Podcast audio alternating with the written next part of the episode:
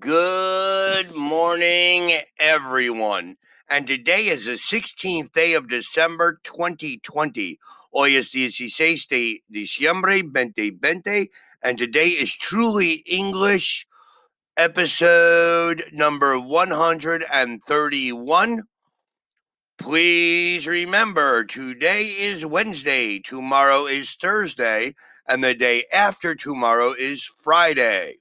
Today is Wednesday, yesterday was Tuesday, and the day before yesterday was Monday. Today, tomorrow, the day after tomorrow. Today, yesterday, the day before yesterday. Today, I would like to review with you to see somebody do and see somebody doing. Tom got into his car and drove away. You saw this. You can see.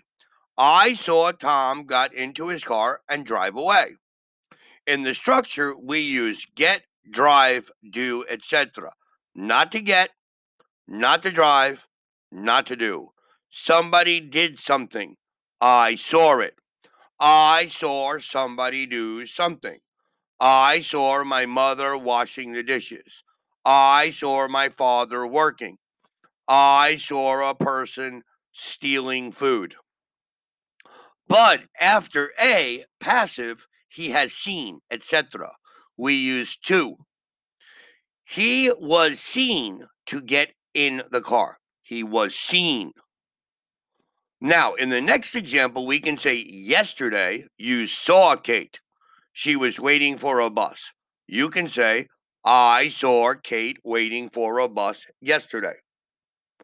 In this structure, we use ing, waiting, doing, etc. Somebody was doing something. I saw this. I saw somebody doing something. Let's study the difference in meaning between the two structures. I saw him do something equals he did something, and I saw this. I saw the complete action from the beginning to the end.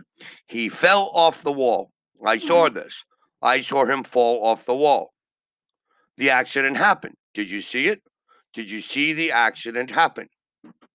I saw him doing something equals he was doing something, and I saw this. I saw him when he was in the middle of doing it. This does not mean that I saw the complete action. He was walking along the street. I saw this when I drove past in the car. I saw him walking along the street. Sometimes the difference is not important, and you can use either form. I've never seen her dance, or I've never seen her dancing. So the simple form or the continuous form. We use these structures with see and hear and a number of other verbs. I didn't hear you come in. You came in and I didn't hear this. Liz suddenly felt someone touch her on the shoulder. Did you notice anyone go out? I could hear it raining. It was raining and I could hear it. The missing children were last seen playing near the river.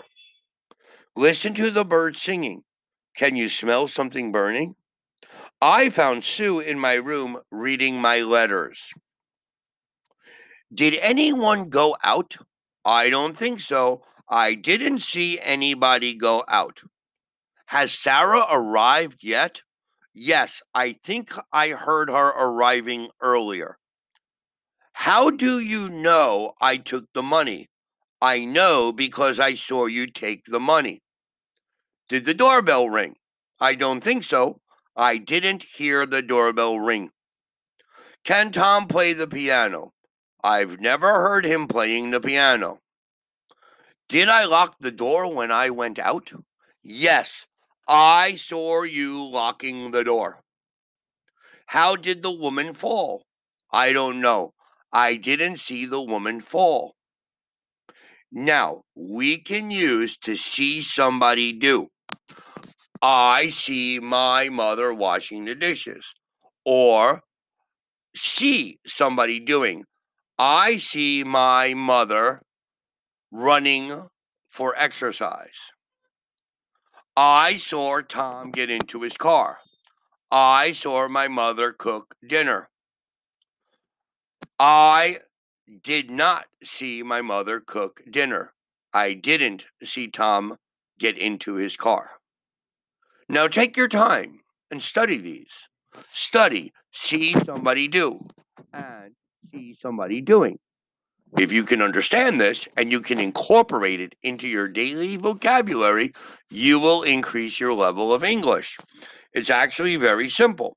Somebody was doing something and I saw it. Alguna, cosa, alguna persona está haciendo una cosa y yo ver eso. I saw somebody doing something. Yo ver una persona haciendo una cosa. I saw somebody working. I saw somebody sleeping. I saw somebody eating. I saw somebody robbing. Please make examples. Thank you very much for listening to Truly English Podcast by Matthew. Please listen to our next episode tomorrow on Thursday. Have a wonderful Wednesday. Enjoy your day. And please remember study, study, and after, study more. Thank you.